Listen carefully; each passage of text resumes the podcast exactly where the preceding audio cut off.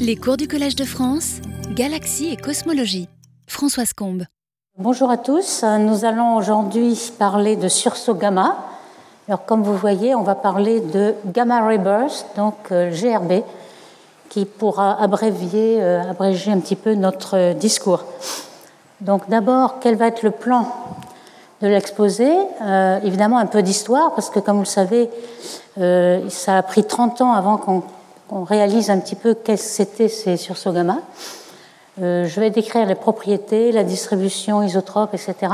On verra que ces sursauts arrivent en deux euh, types, deux catégories. Donc il y a une bimodalité et il y en a, la plupart, 75% sont longs. Alors quand on dit long et court, c'est par rapport à deux secondes. Donc tous les courts sont de la milliseconde à deux secondes et les longs ensuite. Et puis on verra qu'il y a une luminosité rémanente qu'on va parler afterglow en anglais, hein, c'est ce qui vient après le, sursaut, qui peut durer des heures, des minutes, même des mois et des, années pour la radioastronomie. Et ces afterglows vont nous donner beaucoup de renseignements sur la source, donc les galaxies hautes de la source, qui vont donner le redshift, donc la distance, etc. Et on finira par les applications. Est-ce qu'on peut euh, sonder le milieu intergalactique, faire de la cosmologie avec ces gamma ray Alors déjà, euh, comment ils ont été découverts? Eh bien, ils ont été découverts par hasard, comme beaucoup de découvertes astronomiques qui doivent beaucoup à la sérendipité, comme on dit en anglais. Euh, donc, c'était les satellites Vela qui ont lancés par les États-Unis à l'époque où il fallait vérifier que les Russes vérifiaient bien le traité de non-développement d'essais nucléaires, donc en 1963 vous voyez un satellite Vega ici et un détecteur d'un de scintillation. Alors ceux qu'ils ont vus, ce ne sont pas justement les, essais et les rayons gamma. Il y avait des détecteurs gamma X, des détecteurs de neutrons et des rayons cosmiques. les satellites étaient à 137 000 km d'altitude. Vous voyez le signal qu'ils ont eu en 67. Ici, vous avez en secondes, donc ça démarre à zéro, vous avez, ça dure 6 secondes. Donc, de l'ordre de la seconde, là, c'était plutôt un long, puisqu'il est plus grand que 2 secondes. Qu'est-ce que c'est vraiment? Voilà ce que c'est. Ici, une petite animation. Euh, vous voyez qu'en seconde, là, euh, vous avez un petit sous-burst et puis un grand burst. Quand vous voyez la, vue du ciel dans les coordonnées galactiques, vous voyez la Voie lactée, et vous voyez qu'il y a un petit burst, un deuxième, et puis le très gros. Ce qu'on ressent dans cette photo, c'est que lorsqu'on est au maximum du burst, on domine en luminosité même la Voie lactée. Donc c'est vrai que très souvent, la luminosité en quelques secondes, elle est énorme. Alors ces euh, satellites de Vela qui ont détecté ces euh, sursauts gamma ou gamma ray burst, euh, on voyait que quel que soit le satellite, il y en avait plusieurs, je passe pour la photo ici, qui vous montre que, par exemple, il y a quatre satellites, et si l'émission venait de l'atmosphère de la Terre ou du Soleil, on aurait vu des points de vue complètement différents de ces satellites, ce qu'on n'a pas vu, c'est-à-dire que tous les satellites voyaient la même chose, ce qui veut dire qu'ils étaient très très loin. On pouvait même dire qu'ils étaient de distance au moins 1 million, 1 mégaparsec. Vous savez que la distance d'Andromède, c'est environ 0,8 mégaparsec. Donc euh, au moins, Andromède, on va voir que les, euh, GRB peuvent aller jusqu'au début de l'univers, près du Big Bang. Donc si on le met à 1 mégaparsec, ça ferait 10 puissance 46 erg d'énergie en fait, comme ils sont cosmologiques et beaucoup plus loin, ça peut être 10 puissance 52, 53 erg, donc énorme. Alors ici, vous avez au début donc un, article à compiler les 16 GRB qui étaient détectés dans les débuts. Euh, et on avait euh, l'énergie, donc de 0 à 1,5 MeV, on avait plusieurs énergies, les durées, et euh, on a exclu tout à fait que ce soit justement un essai nucléaire, en tout cas, que ça ne venait de la Terre ou du Soleil, et ça ne correspondait même pas à une supernova, qui sont les événements les plus énergiques jusque-là. Vous savez qu'une supernova qui est très très puissante, elle peut en effet éblouir et être plus brillante que la galaxie. Parfois, très loin, on voit que la supernova, on ne voit pas la galaxie haute dessous. Donc ça pouvait peut-être être une supernova, mais non. Il y avait, en tout cas dans la direction, on voyait, puisqu'on avait, on pouvait trianguler avec ces satellites, ça ne correspond pas à une supernovae. Donc au départ, euh, beaucoup d'hypothèses, au moins pendant 30 ans. Il a fallu attendre 1997 pour qu'on identifie une galaxie haute, donc on sache qu'il euh, s'agissait vraiment d'objets euh, cosmologique. Donc, entre-temps, beaucoup de théories différentes, un peu fantaisistes, des sursauts magnétiques, la création d'antimatière, l'évaporation des trous noirs, ce qu'on voit arriver toujours, même pour les FRB, les Fast Radio Bursts, on avait vu ça. Plus raisonnable les magnétars, on verra qu'en effet, les, les magnétars sont un des candidats, ou même des signaux extraterrestres, pourquoi pas. Donc finalement, quand euh, on a vu pendant ces 30 ans qu'il y avait des signaux intéressants, qui étaient peut-être astrophysiques, euh, les astronomes ont préparé des instruments dans l'espace, puisque les gammas sont arrêtés par l'atmosphère. Ici, vous avez le Compton Gamma Ray Observatory, GRO, qui contenait plusieurs instruments. Donc vous avez euh, par exemple OC ici, avec une certaine énergie, comme tel, qui faisait un imageur jusqu'à 30 mètres, et Y très très énergique jusqu'à 30 GeV. Mais euh, l'essentiel pour les beurs, c'était BATC, qui était spécialisé dans la détection des transitoires, donc des, euh, des sources très petites, inférieures à la seconde ou, de l'ordre de la seconde. Et euh, il a été opérant de 91 à 2000. Avec ces énergies, il avait des X-rays et des gamma. Vous voyez ici une photo dans l'espace. Alors, la découverte de BATC a fait énorme progrès a découvert pendant toute la durée de la, mission 3000 euh, GRB. Il y en a un par jour environ. Donc c'est énorme.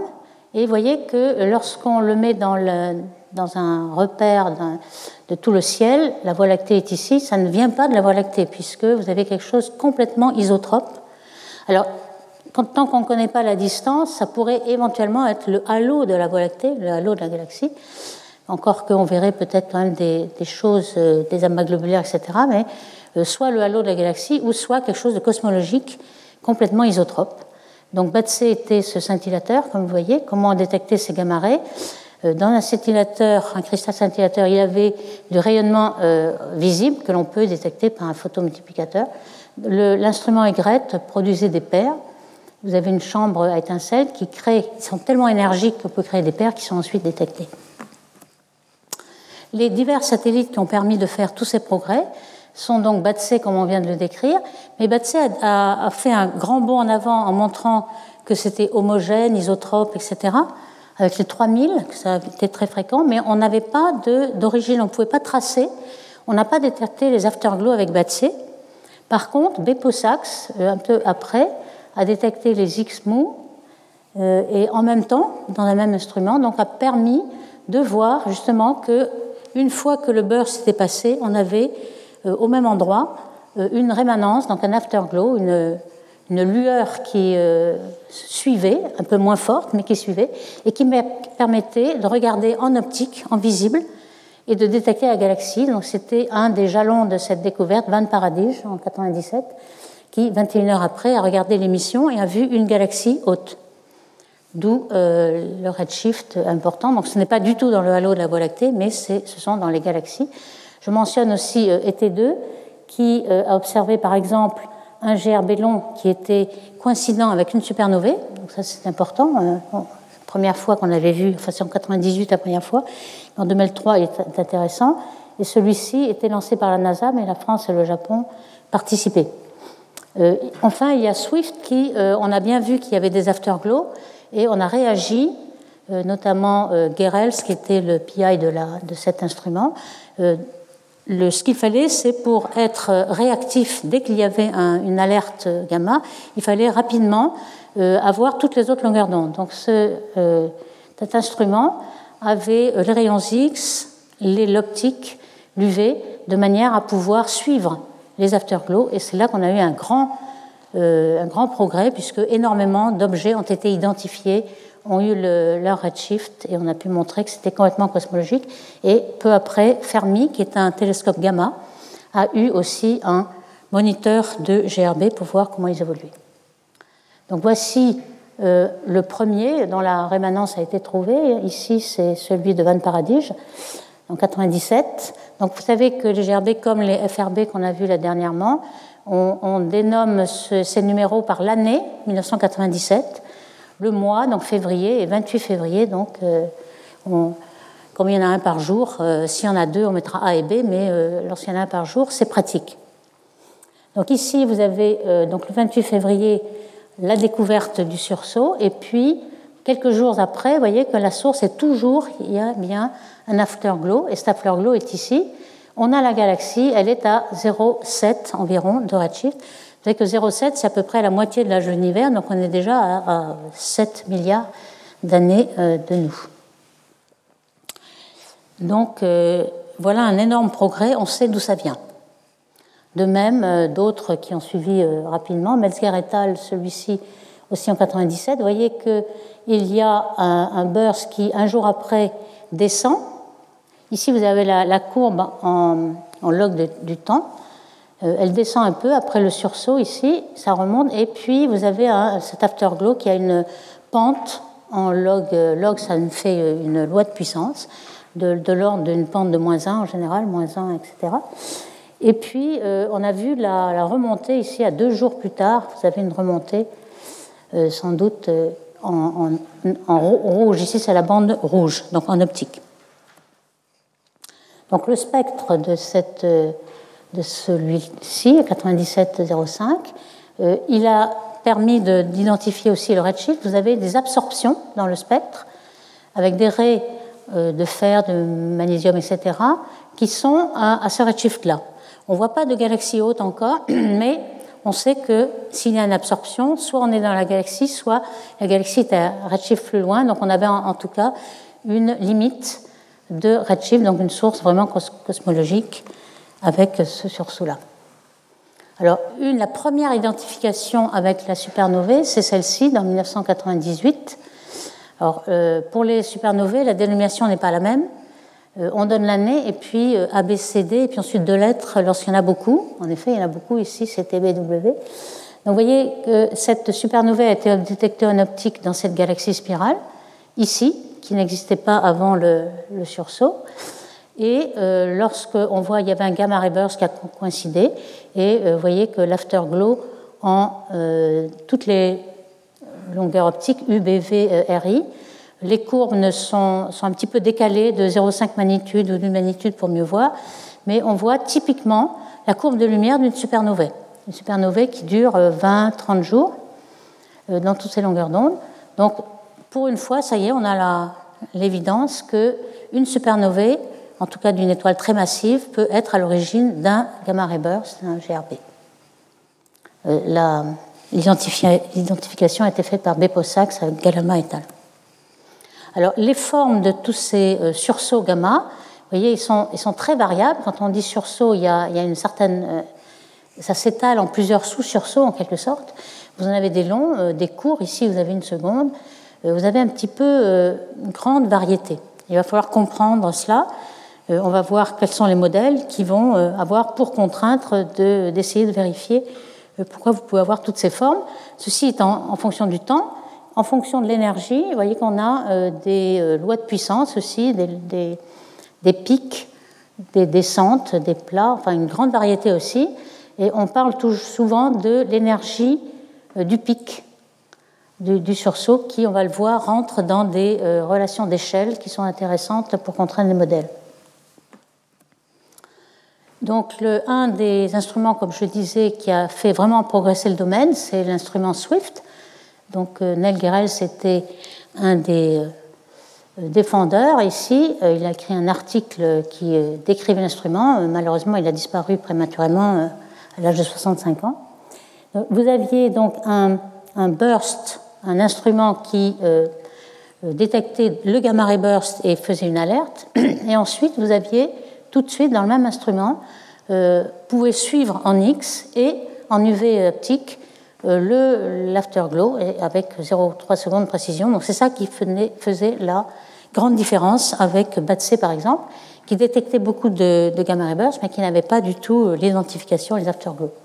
Donc Swift a détecté aussi quelque chose de tout à fait homogène et isotrope, comme BATC, moins quand même, puisque dans tout ce temps-là, il n'y a eu que 1000 sursauts et non pas 3000, mais euh, simplement parce qu'ils avaient mis l'accent euh, sur euh, l'identification des afterglows.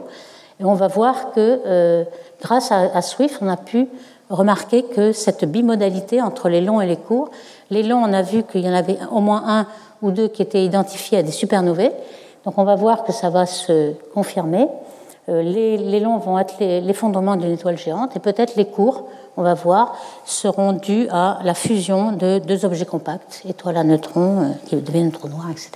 Alors les sursauts courts ont été identifiés beaucoup plus tard.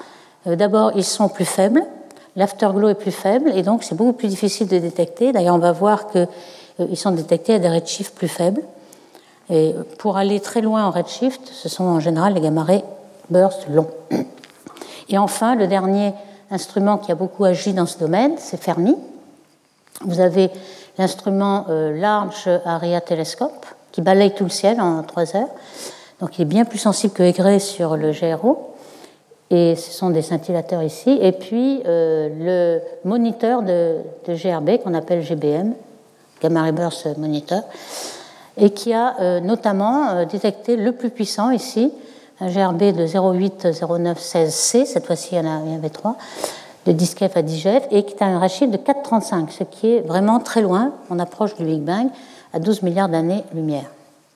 Euh, l'énergie de 9000 supernovae. Alors, toujours cette énergie, évidemment, on ne sait pas si l'énergie vient dans un faisceau ou si elle est isotrope à partir de la source. Donc quand on dit cette énergie-là, c'est, euh, on suppose isotrope. On verra plus tard si euh, on doit la restreindre à cause d'un beaming, par exemple. Alors voici euh, ce qu'a permis de faire le moniteur de, GBM ici, de Fermi. Vous voyez qu'en fonction du temps, on a plusieurs zones, A, B, C, D, E. On va faire le spectre tout à l'heure, donc on a cette suite de ABC. Et puis ici, vous voyez l'énergie qui croît. Ici, 8 keV à 260 keV, donc c'est des, des, X très durs, des gamma ici, et puis euh, encore plus jusqu'à un GeV. Et ce qu'on voit bien, c'est que euh, les hautes énergies arrivent plus tard. Euh, là, il est très clair, et, il est visible jusqu'à 200 secondes. Alors, tout cela, ce sont des contraintes qui vont être intéressantes lorsqu'on va faire des modèles. Alors, toutes ces énergies-là, elles sont compatibles si on le met en fonction de l'énergie. Vous voyez, les, les divers instruments euh, voient le même événement. En fait, ils se reportent, sont compatibles. Donc on pense qu'il y a un seul mécanisme qui est à l'origine de toutes les énergies, faibles ou fortes. Par contre, l'évolution temporelle, donc petit a, c'était la première, celle qui arrive tout de suite. Et puis BCDE, BCDE évidemment, en fonction du temps, euh, le burst descend en énergie. Mais vous voyez qu'au début, il n'y avait pas de haute énergie. Les hautes énergies sont ici alors qu'à partir de B, vous avez euh, un spectre plus dur, qui est plus plat, et qui descend régulièrement. Donc on voit les hautes énergies après coup, elles ne sont pas tout de suite. Euh, on peut, euh, de, de toutes ces observations, on peut en déduire le facteur de Lorentz des électrons ou des protons qui émettent cette énergie-là, cette, cette, radiation synchrotron, et c'est assez énorme, 600, 900, c'est ultra relativiste. Évidemment, au début, et ensuite ça descend un petit peu, perte d'énergie au fur et à mesure. Et la source est assez loin de, euh, de l'objet compact, puisque c'est 600 AU, donc sans doute on voit l'idée d'un jet qui est émis par la source euh, assez loin de l'objet compact. Donc euh, on, obtient avec et, et, puis aussi Fermi, on a évidemment cette distribution homogène, ça on récupère, et on a cet effet de source compacte qu'avait déjà prévu Metzaros et en théorie, et qui peu à peu s'affirme. Donc on a un objet compact. Alors soit il vient de la supernova, de l'explosion d'une supernova, d'une étoile massive en supernova, on a un trou noir à la fin, et puis ou bien alors d'une fusion de deux objets compacts. Mais en tout cas, on a un jet qui est émis, euh, qui a certainement des chocs euh, très près de l'étoile pour faire un gamma ray burst de variable euh, seconde, de l'ordre de la seconde. Et puis ensuite, ce jet rencontre le milieu extérieur, qui peut être simplement les éjectats de de la supernovae ou des éjectats pré, euh, éjectés de façon préliminaire. Et euh, cette interaction avec le milieu extérieur, qui est beaucoup plus loin, c'est justement l'afterglow qui peut être euh, en gamma X, en radioastronomie, en optique, etc. Alors, est-ce que justement cette énergie considérable, est-ce qu'on peut la réduire un petit peu avec le fait que peut-être l'énergie n'est mise que dans un, un certain angle? Alors, vous voyez que les énergies sont énormes, quand on regarde les, les redshifts considérés, donc des distances énormes, on a 10 puissance 50, 10 puissance 50 erg, seulement en gamma dans les premières secondes. Euh, si on compare avec l'énergie que met le Soleil, la luminosité du Soleil c'est 4 10 puissance 33 erg par seconde. Si vous multipliez par 10 euh, milliards d'années, qui est la durée de vie du Soleil, vous avez seulement 10 puissance 51. Donc vous voyez que ces gamma rays, en quelques secondes, émettent plus que le Soleil en 10 milliards d'années, ce qui est assez époustouflant. La supernovae, qui elle est déjà une énorme énergie, sur un mois ne fait que 10 puissance 51. Donc on voit que les GRB sont sans doute assez proches des supernovae. Donc comment réduire cette énorme énergie? Eh bien évidemment, on pense euh, à ce beaming, à cet effet de beam ici. Euh, ça va réduire, puisqu'on les suppose isotropes, donc on les suppose trop grandes. Si elles n'émettent que dans un certain angle, évidemment, on va réduire beaucoup cette énergie. Euh, les GRB sont observés très très loin, c'est pour ça qu'on a cette énergie énorme. Alors comment va-t-on pouvoir prouver cela? Eh bien, il y a un, petit phénomène qui a été trouvé par Rhodes et même par d'autres théoriciens. Ici, vous savez que euh, lorsque on a une particule super-relativiste, euh, même si elle émet dans son référentiel de façon isotrope, ce qu'on voit pour l'observateur par effet Doppler relativiste, c'est un tout petit angle qui est en 1 sur gamma, gamma étant le facteur de Lorentz. Alors là, le facteur de Lorentz, on avait vu, était égal à 600, par exemple. Donc 1 sur gamma en radian, un radian, c'est 60 degrés, donc ça 60 sur 600, ça va faire 0,1 degré. Donc on a 0,1 degré pour les particules individuelles qui sont à un, rapport gamma, un facteur de Lorentz de 600. Si on a un angle θ, euh, ce, gamma moins 1 est beaucoup plus petit que θ, qui va être de l'ordre de 10-20, on va voir, degrés. Par contre, euh, lorsque le G va ralentir, le gamma va descendre, et finalement, le 1 sur gamma va être plus grand que le G. Donc là, on s'aperçoit qu'on a une interaction avec, par exemple, des, des éjectats euh, qui étaient là précédemment, avec un certain G ici. On va voir qu'on a un régime différent. Et en effet, on voit une cassure dans l'émission du, G en fonction du temps. Et on va se servir de cette cassure justement pour en déduire l'angle de cône du G. Euh, par exemple, ici, ces supernovae-là ont été vues comme ceci. Donc on va en déduire, on va le voir, euh, un angle qui est à peu près 10 degrés, 10-20 degrés, ce qui va nous permettre de réduire l'énergie d'un facteur 100. Donc vous voyez que 1053, 51, euh, on va être euh, vraiment proche des énergies de supernovae. Donc on aura résolu notre problème qui est qu'on peut se contenter d'avoir les supernovae les plus massives pour expliquer les GRB. Alors il y a beaucoup plus de supernovae que de GRB, donc ça, ça marche. Alors ici, vous voyez le, petit principe euh, du à Rhodes 199. Ici, vous avez votre source. Euh, l'étendue en jaune, c'est le 1 sur gamma d'une particule avec un, facteur de Lorentz gamma. Et le G est plus grand au début. Et puis ensuite, euh, le 1 sur gamma devient plus grand que la taille physique du G. Et donc on voit dans le flux de la, de la source une cassure euh, qui est nette à un certain temps, qu'on va appeler temps G par exemple, et à partir de là, on conçoit bien qu'on va pouvoir calculer quelle est la taille du G. Donc c'est de l'ordre de 10 à 15 degrés. En fait, on peut regarder ici, d'après Frey et euh, si on suppose donc que l'énergie euh, est émise de façon isotrope, on a des énergies assez invraisemblables, à 1853 et 1854 R. Et si on, suppose qu'elle n'est émise que dans un certain petit angle, évidemment que la plupart du temps on ne le voit pas, mais on n'en voit que quelques-unes, à ce moment-là, on revient à des euh, énergies raisonnables, et puissance 51, c'est-à-dire égale à celle des plus grandes supernovae que l'on connaît. Alors, est-ce qu'on euh, peut mesurer et voir un peu ce que ça donne pour les, les longs et les courts? Eh bien, il semble que ce soit la même chose. Alors là, il y a, encore des erreurs. Ici, lorsque vous avez une flèche, c'est une limite supérieure ou inférieure. Mais en tout cas, euh, pour celles qu'on connaît, on voit que euh, les bleus et les rouges sont à peu près à la même distribution. Donc si un G il est un petit peu de la même taille, c'est un peu universel, on a un θ moyen de 10 degrés.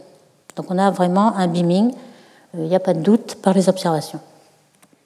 Donc on arrive à cette vision un petit peu qui est due à la théorie, on va voir si elle est confirmée hein, par les observations, que soit on a un objet euh, comme un trou noir qui vient d'une étoile massive, alors massive ça veut dire peut-être supérieur à 30 masses solaires, euh, qui va s'effondrer en trou noir et qui va au bout d'un moment avoir un certain disque d'accrétion autour du trou noir.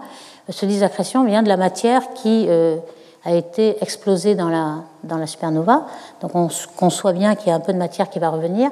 Et un trou noir avec un disque d'accrétion, on avait l'habitude avec les noyaux actifs de galaxies, selon la rotation le spin du trou noir, etc., va donner un G de particules ultra-relativistes. Et puis, si on a deux étoiles à neutrons, ce pourrait être la même chose puisque les étoiles à neutrons vont d'abord avoir des interactions de marée entre elles, donc l'enveloppe va être détruite par interaction de marée. On va avoir un petit peu de matière autour du trou noir et un disaccrétion. En fait, ça, va se ressembler à la fin, en quelque sorte, même si la source n'est pas la même. Et donc, euh, le gamma ray burst ici, et puis peut-être euh, l'afterglow avec interaction avec le milieu ambiant ou les éjectats. Donc, euh, le beaming, on a vu qu'il était confirmé. pour un afterglow dans les gamma rays courts, ça a été plus long. Ça a été fait avec Swift en 2005, hein, vous voyez le 05, en juillet 2005, par Berger et al. Euh, on a détecté enfin un premier afterglow et euh, avec une galaxie haute qui était de, euh, de type elliptique, de vieilles étoiles. Donc c'est ça qu'on va voir. Ici c'était 0,2 le redshift. En général, on n'a pas besoin d'étoiles jeunes pour avoir des GRB courts, alors que les GRB longs euh, sont toujours détectés dans des galaxies à formation d'étoiles. Donc on, sait bien que les, super, les, supernovae avec des étoiles massives ont besoin d'une région de formation d'étoiles. Donc ça, c'est une caractéristique, qu'on va voir assez souvent. Euh, une galaxie elliptique comme galaxie haute, donc comme on le voit euh, dans ce schéma, fusion de deux étoiles à neutrons qui sont très très vieilles. On n'a pas besoin d'avoir une formation d'étoiles il y a 10 millions d'années comme il y a pour les longs. Donc le, premier euh, GRB court donc, euh, a été euh, simulé par, enfin, observé et modélisé par Berger et al. Vous voyez un petit peu en fonction de l'énergie, en radio, en infrarouge, optique et rayons X, c'est vraiment un modèle synchrotron qui marche pas mal avec les observations. On voit la, la galaxie haute avec des raies des étoiles, des raies d'absorption des étoiles, donc une vieille galaxie elliptique. Et alors il faut bien dire aussi que l'énergie totale des gamma-rays euh, courts sont bien inférieures à celle des longs, donc on peut voir les longs beaucoup plus loin que les courts. Donc euh, en résumé, on a cette bimodalité de euh, temps court et long, et on voit bien que la séparation se fait naturellement. On voit cet histogramme où il y a réellement une séparation à deux secondes. Alors évidemment, il va peut-être y avoir quelques-uns qui sont un petit peu ambigus, mais euh, il y a bien une séparation. Et cette séparation se fait aussi par la dureté du, rayonnement. Quand on appelle dureté, c'est le, rapport entre l'émission qu'il y a dans les gamma durs, ou les X durs, et puis les rayonnements mous, à plus faible énergie. Et en effet, vous voyez que euh, l'enveloppe ici de, des durées courtes elle est plus dure, donc il s'agit de, spectres plus durs pour les courts que pour les longs. Et on voit aussi là-dessus qu'il y a beaucoup plus de longs que de durs. On avait dit 75%, 25%.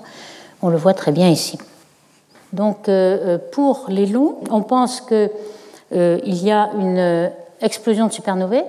Alors de quelle masse? Ici, on a des supernovae un petit peu ordinaires, entre 8 et 30 masses solaires de l'étoile ordinaire on appelle supernovae, on tendrait à appeler euh, ces supernovae d'étoiles encore plus massives des hypernovas. c'est un nom qu'on retrouve dans la littérature, encore plus puissant. Et en général, il s'agit d'étoiles très massives où les enveloppes ont été euh, évaporées par, euh, par vent stellaire. Ils sont tellement puissants, avec beaucoup de pression de radiation. On les appelle de différents types. Alors, par exemple, on a l'habitude des supernovae 2 qui sont plutôt de ce genre, comme le crabe, qui est très connu, qui a été observé dans l'an 1000 par euh, les Chinois, donc euh, c'est quelque chose qui est, assez proche et assez euh, bien étudié. Alors ces, SN2, elles, sont, elles ont leur enveloppe d'hydrogène en vert, en plus de l'enveloppe d'hélium. Ce que vous voyez en orange, c'est des éléments plus lourds, carbone, oxygène, azote, et puis au centre, vous avez un nœud de fer. Alors tout cela, pourquoi? Parce que lorsqu'on regarde le spectre de ces supernovae, on voit les raies d'hydrogène dans SN2. On ne les voit plus ici, mais on les voit les raies d'hélium. Et ici, on voit ni raies d'hydrogène ni d'hélium. Donc on les a classées en fonction du spectre qu'on voyait. Et évidemment, celles-ci, ce sont les plus massives, puisqu'elles ont eu le temps, par exemple, les Wolf-Rayet sont des euh, étoiles très très massives qui, euh, disons, éjectent leur enveloppe pendant une phase euh, de 100 000 à 800 000 ans avant l'éjection en supernovae, avant l'expression de supernovae. Donc on a plutôt de, ces types-là, 1B, 1C. Alors les 1A, c'est autre chose, hein, c'est pas l'explosion d'une étoile en fin de vie, c'est plutôt une naine blanche en couple avec une étoile ordinaire qui ensuite euh, explose. Donc ça peut être d'une population vieille d'étoiles. Là, tout cela, c'est une population jeune qui collapse. Alors on a des relations, euh, des lois d'échelle qui ont été vues, par exemple par Amati, qui nous permettent aussi de contraindre peut-être les modèles et puis de regarder un petit peu euh, les diverses sources et catégories de mécanismes. Ici, vous avez l'énergie comme si on supposait que c'était isotrope, hein, énergie iso. Et puis ici, l'énergie du pic que l'on a recalculé dans le référentiel au repos du gerbet en fonction du redshift. Et vous voyez que, euh, alors ici, on a des verts et des noirs qui sont des gerbets longs. Ils se, se hum, distribuent bien sur une loi de puissance avec une pente de 0,5 environ. Alors vert et noir, c'est un peu pareil, hein, c'est après au Fermi. Par contre, les, les cours en rouge sont un peu décalés. Euh, Zhang a eu l'idée de euh, les mettre sur la même courbe si, au lieu de l'énergie ISO, on prend la luminosité. La luminosité, c'est l'énergie par unité de temps. Comme l'unité de temps, ils sont beaucoup plus courts, par définition des cours, euh, ça les fait remettre euh, sur la courbe. Et vous voyez que les rouges, à ce niveau-là, sont sur la même. Donc on a l'impression de voir une certaine universalité avec une pente de 0,4 entre les longs et les courts. Ça, ça va nous servir sans doute par la suite. Donc, si on résume un petit peu tout ce qu'on a vu, on a vu qu'il y avait deux sources, deux catégories euh, de, GRB, des courts et des longs, dont euh, deux secondes étant la séparation. Euh, très souvent, on, donne la durée entre tout ce qui est mis entre 5% et 95% de l'énergie. On appelle ça T90. Et c'est une façon de compter, mais ça nous donne un petit peu l'ordre de grandeur on a vu que si, on supposait isotrope, on avait beaucoup trop d'énergie, 100 fois l'énergie de supernovae, mais avec beaming, on arrivait à euh, égaliser un petit peu ces énergies, et que euh, l'émission afterglow peut durer des heures, alors ça dépend de l'énergie, en, X et optique c'est plutôt des heures et des jours, et en radioastronomie on peut en voir euh, sur les mois, même des années. Donc les sursauts longs plutôt liés à la mort d'étoiles très très massives, et les sursauts courts ici. Alors, quand je disais ça, on va voir le, sur, le, GRB très long, il y a des exceptions. Il y en a une qui a été euh, donnée récemment euh, par Aoumada et al. en, 2021. Donc, c'est un, objet qui est ici, vous voyez, un petit peu entre les deux, mais on l'aurait classé court parce qu'il n'a un, temps de une seconde. Le temps 90, c'est ce que je disais, entre euh, le temps d'avoir émis entre 5 et 95% de l'énergie, donc 90 de l'énergie. Et euh, ce, ce, gerbet court a été identifié avec une supernovae. Donc c'est une exception, mais un, petit peu ambigu parce qu'il est à, cheval entre les courts et les longs. Hein, ici, vous avez l'énergie du pic, donc euh, euh, on sait que les pics d'énergie des, des courts est plus haute, et les longs. Et euh, par contre, l'énergie du pic euh, serait bien plus proche des longs.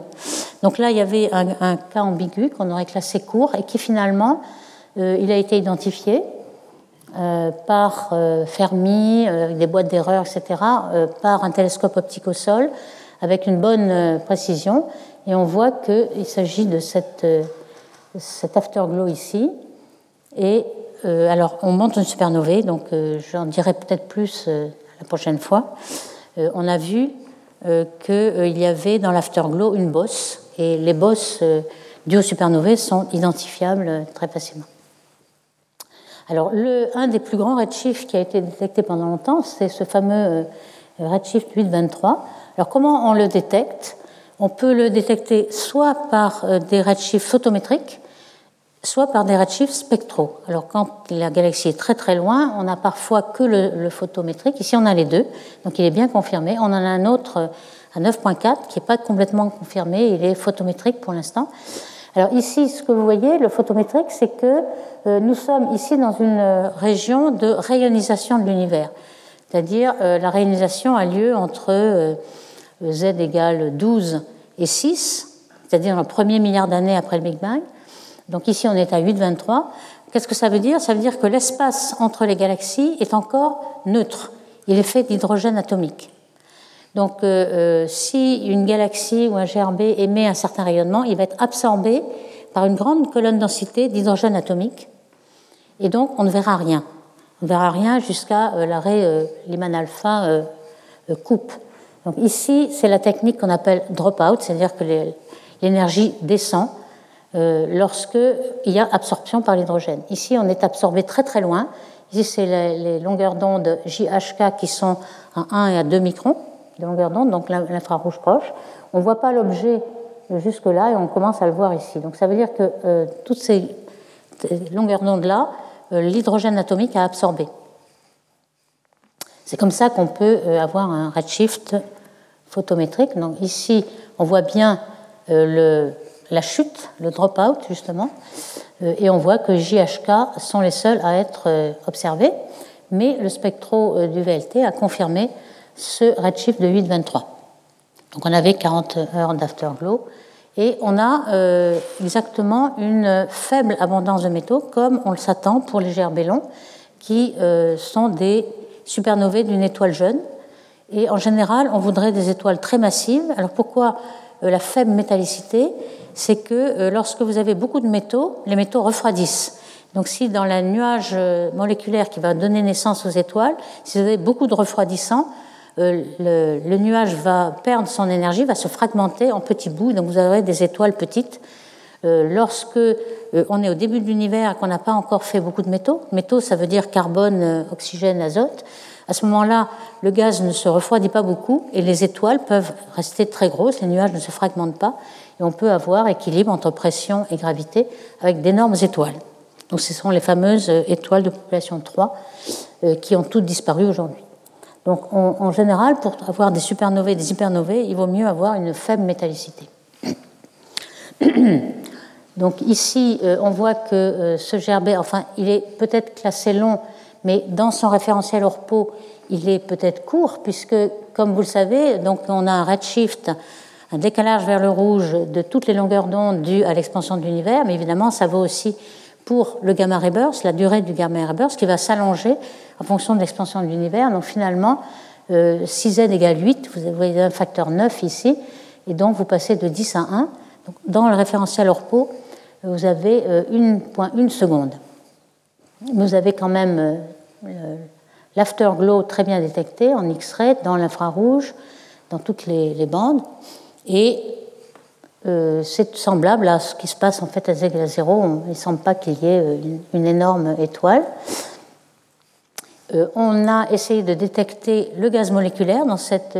Il est possible de détecter à z égale 8, ça s'est fait avec ALMA, etc. Donc c'était tout à fait possible, mais il n'a pas été détecté. Donc peut-être que euh, simplement la galaxie était très peu métallique.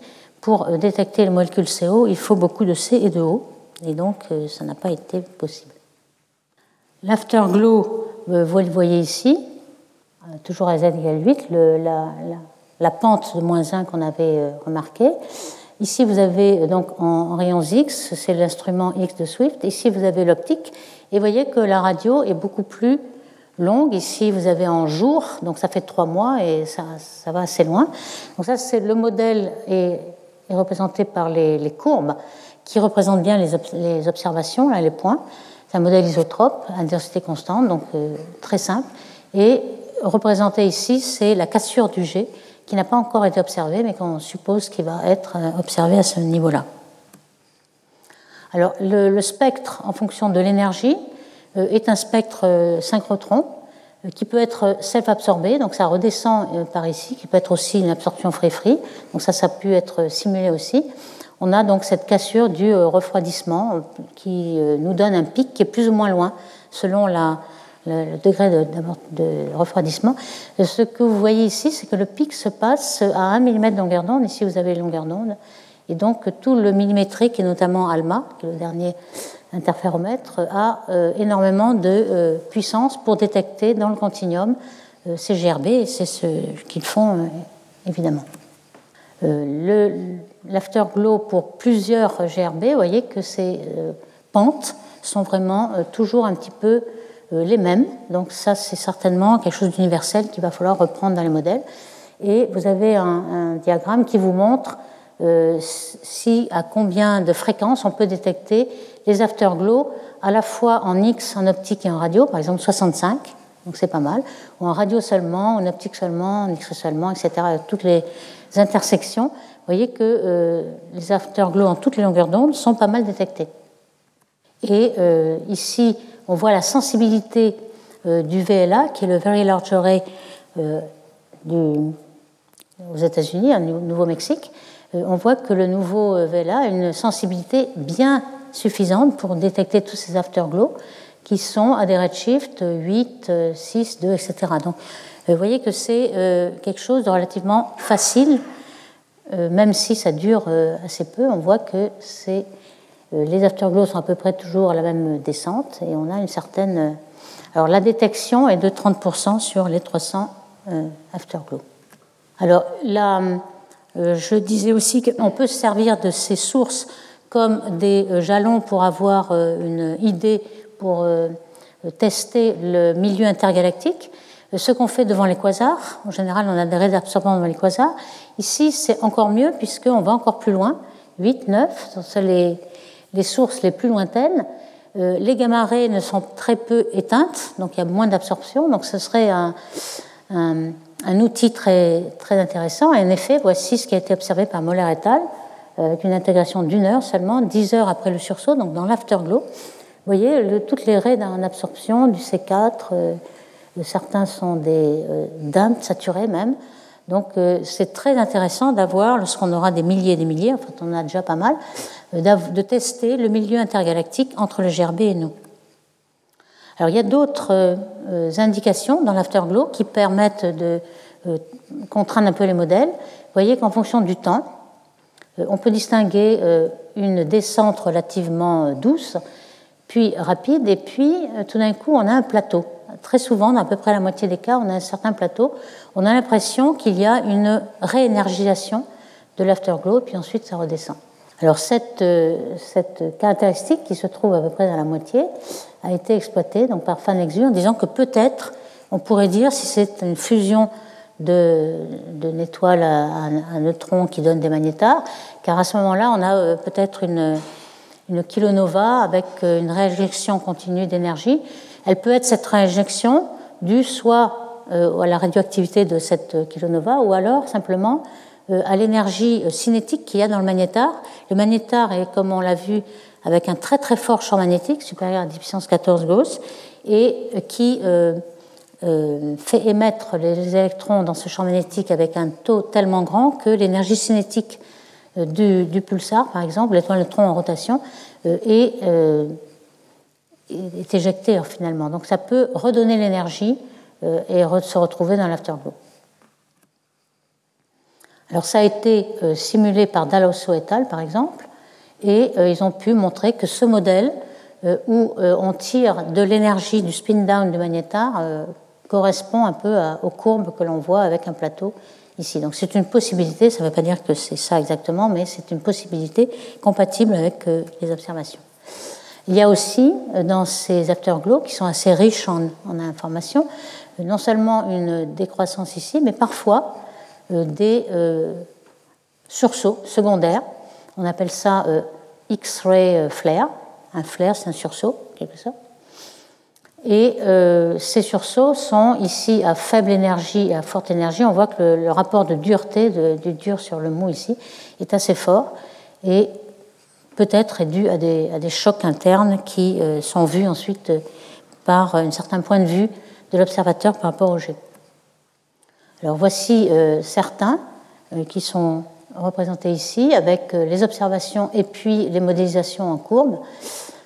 Donc ça peut être surtout, tous peuvent être, on ne sait pas si ça vient de l'objet central ou bien du jet ou de l'afterglow, mais en fait tous les sursauts peuvent être expliqués par l'activité de l'objet central, moins de la moitié par les chocs internes et au moins 15% seulement par l'objet central. On ne sait pas exactement quelle est la fraction qui est dû à l'objet et puis au jet, mais en tout cas, euh, l'objet central permet d'expliquer tout, même si ce n'est pas seulement euh, la, seule explication.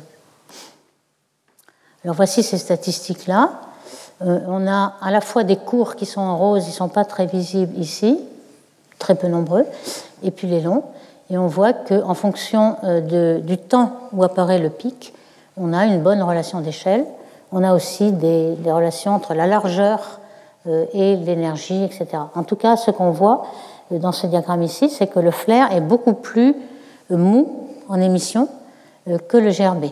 Donc ça, ça va aussi nous donner des indications sur les modèles à appliquer. Alors maintenant, je parle des galaxies hautes, dont je dis peut-être déjà un petit peu. Euh, ici, vous avez euh, une galaxie haute d'un euh, GRB court, qui est représenté ici, hein, on le voit. Et ici, un GRB long, qui est, comme d'habitude, ils sont toujours hein, exclusivement dans des galaxies spirales, avec beaucoup de gaz, qui forment beaucoup d'étoiles. Donc ici, c'est toujours associé à des régions de formation d'étoiles intenses. Ça tombe bien dans le modèle théorique qui nous dit qu'il faut qu'il y ait euh, des hypernovas, c'est-à-dire des étoiles massives qui, qui, en général ont une durée de vie de 10 millions d'années ou moins. Donc il faut qu'elles soient dans une région de formation d'étoiles. Donc en effet, vous voyez que le GRB ici est bien dans euh, cette genre de galaxie spirale ou bien des mergers entre galaxies, ce qui veut dire encore plus qu'il y a un starburst et donc beaucoup plus de formation d'étoiles. Par contre, pour les cours, eh bien, euh, ça ne peut être que des populations vieilles. Bon, ça peut être aussi des galaxies spirales, mais des galaxies elliptiques. Euh, toute galaxie où il existe des, populations vieilles euh, font, euh, font affaire avec ces, ces gerbes courts qui viennent d'étoiles à neutrons qui euh, sont des vestiges d'une ancienne formation d'étoiles et qu'on n'a pas besoin de formation d'étoiles récentes. Alors, au point de vue de la métallicité, c'est assez bien confirmé aussi. Vous voyez euh, ici on a la luminosité de la galaxie, donc la magnitude est plus forte, donc la luminosité est plus forte ici. Vous avez une relation bien connue entre la métallicité qui est ici 12 plus O sur H en log et une relation à z égale 0 en grisé, ça ne se voit pas très très bien, mais on voit que toutes les galaxies qui sont à des redshifts semblables euh, sont les, les étoiles violettes. Euh, les cours en bleu ont une métallicité un petit peu égale. Par contre, les longs euh, sont en dessous. Donc on voit bien que pour avoir un gerbet long, des étoiles massives, il faut une métallicité faible plutôt. On le voit bien ici que en, distribution cumulée, euh, les violets et les bleus sont à peu près la même distribution, alors que les GRB en gris sont différents. Donc euh, ce qu'il faut retenir, c'est que euh, les, euh, les cours sont exactement de la même métallicité que les galaxies ordinaires, normales. Par contre, euh, les longs ont besoin d'une faible métallicité. Peut-être au bord d'une galaxie normale, mais avec une faible métallicité. Alors, lorsque on a un cours, on a ce qu'on appelle, et ce qui a été prévu depuis longue date, euh, des kilonovas, c'est-à-dire lorsqu'on a euh, fusion de deux étoiles à neutrons, hein, NS-NS, étoiles à neutrons en couple. On en a vu une qui a eu beaucoup d'effets médiatiques lorsqu'on a détecté les ondes gravitationnelles associées à cet événement en 2017. Alors les ondes gravitationnelles, c'est la même détermination. On a l'année, euh, le mois et, le jour. Donc en 2017, euh, comme vous le savez, on a détecté la première euh, onde gravitationnelle due à la fusion des étoiles à neutrons et on a observé une kilonova. Alors pourquoi kilonova? Ben, C'est une énergie qui fait mille fois l'énergie d'une nova, mais qui est bien inférieure à une supernova, donc c'est entre les deux. Et cette euh, explosion a permis, euh, dû certainement, même sûrement au flux rapide de neutrons qui a été émis dans la fusion, à produire des éléments lourds, on va le voir, euh, euh, tout à fait caractéristiques de, ce processus. Donc c'est ce qu'on appelle le processus rapide, émission rapide de neutrons, euh, qui produit des éléments lourds euh, au-delà du lantanide. Pourquoi on ne peut pas les faire autrement? C'est que euh, toutes les réactions nucléaires produisent jusqu'au fer une réaction exothermique. On gagne de l'énergie jusqu'au fer et ensuite tout le reste, il nous faut fournir de l'énergie. Et cette énergie est fournie par le flux de neutrons rapides qui euh, permet d'aller au-delà du fer pour faire des aimants beaucoup plus lourds euh, grâce à toute l'énergie qui a été émise. Donc par les fusions d'étoiles à neutrons, on peut former tous ces éléments comme par exemple l'or, le platine, donc euh, tous ces éléments qu'on trouve sur Terre et qui sont en effet dus à ces fusions. Donc cette kilonova qui a été euh, ici associée à cet élément court euh, se voit ici avec des modèles. Alors évidemment, les modèles, on peut éjecter plus ou moins de matière. Ici, c'est l'éjecta, c'est 0,1 masse solaire ou 0,01. mais en tout cas, l'afterglow est assez bien modélisé par cette, cette kilonova. Alors cette kilonova, je dis déjà que ça avait été préparé déjà depuis longtemps par Lee et Paczynski en 98, avant qu'on les observe même. Metzger a inventé ce mot de kilonova en 2010, ce qui est beaucoup plus facile pour se rappeler de ce que c'est. Et voici l'événement de euh, d'onde gravitationnelle qui avait été euh, vu. Donc vous avez euh, les deux étoiles à neutrons sont devenues trous noirs avec un petit disaccrétion. On a ce jet qui est responsable du gamma ray burst court qu'on a observé arriver à peu près au même moment que les ondes gravitationnelles, à la seconde près. Et puis, dans, l'autre, dans tous les sens, presque isotrope, votre émission là, d'un, choc et d'éjecta euh, et qui émettent un afterglow euh, optique et puis plus tard même radio qu'on a détecté euh, un an ou deux après.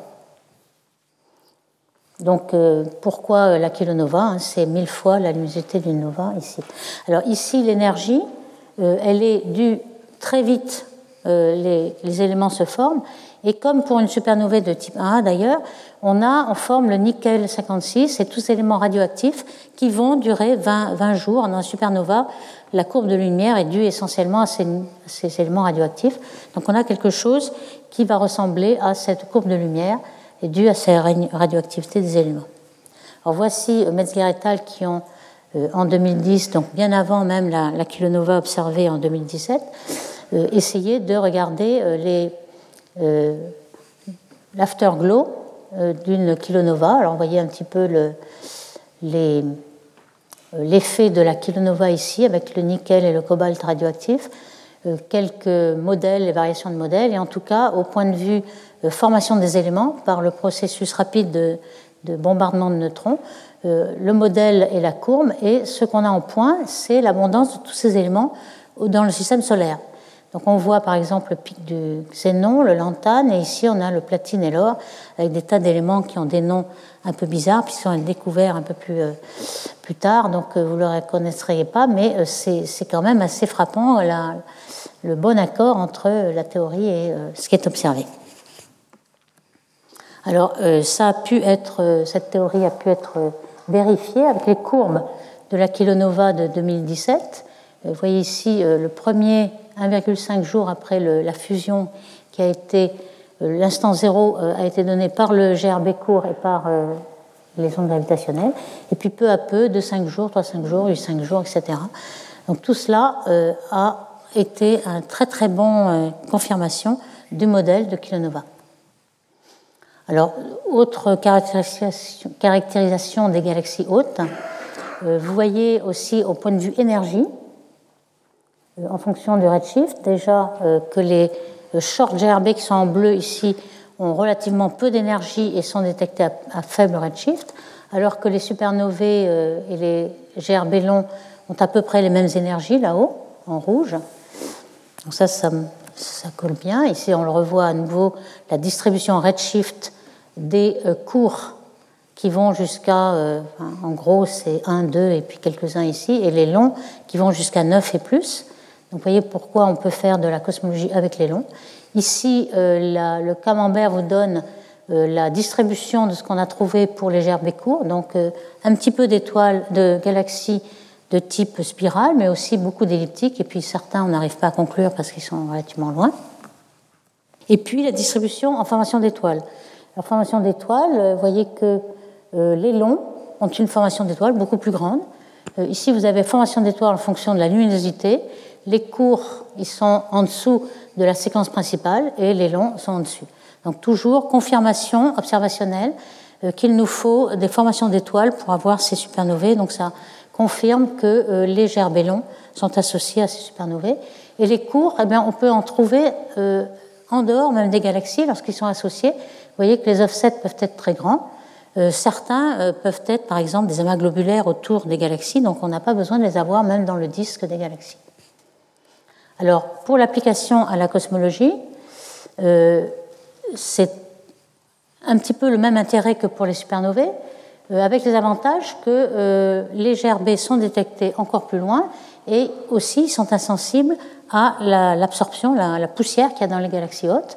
Alors, vous savez qu'on a tracer ce diagramme de Hubble ici, c'est-à-dire que le module de distance des supernovae en fonction du redshift. On le voit en bleu pour les supernovae de type 1A, qui sont, elles, des chandelles standards. Et on voit qu'on va pouvoir faire le même euh, test avec les GRB, et ça, ça va, euh, lorsqu'on en a des milliers, peut-être nous donner euh, beaucoup plus de précision sur ces, peut-être voir un petit peu si on a un défaut par rapport à un modèle standard, lambda CDM, grâce au GRB. Donc ça, c'est un, un des outils qui va être complémentaire aux supernovae, donc ça c'est très intéressant. En fait, les perspectives, euh, on a pour l'instant avec Swift par exemple détecté des GRB jusqu'à 8-9. Euh, il y a des instruments qui sont en préparation, je citerai celui de TESUS, qui est euh, un projet de l'ESA avec un satellite où il y aura des gamma, des X et des infrarouges. Et on voit que si ces GRB existent, on va pouvoir les détecter facilement à des redshifts de 15 jusqu'à 20. Alors on ne sait pas s'ils existent. Hein. Euh, Z 20, ça commence à être euh, euh, les premières galaxies primordiales. On va voir qu'avec le James Webb Telescope, on va pouvoir commencer à les détecter. Mais en tout cas, s'il y a des GRB et des énormes, et certainement ce sera les longs, des énormes hypernovas, on va pouvoir les détecter jusqu'à ces redshifts-là. Donc là, la perspective est très intéressante avec TESUS.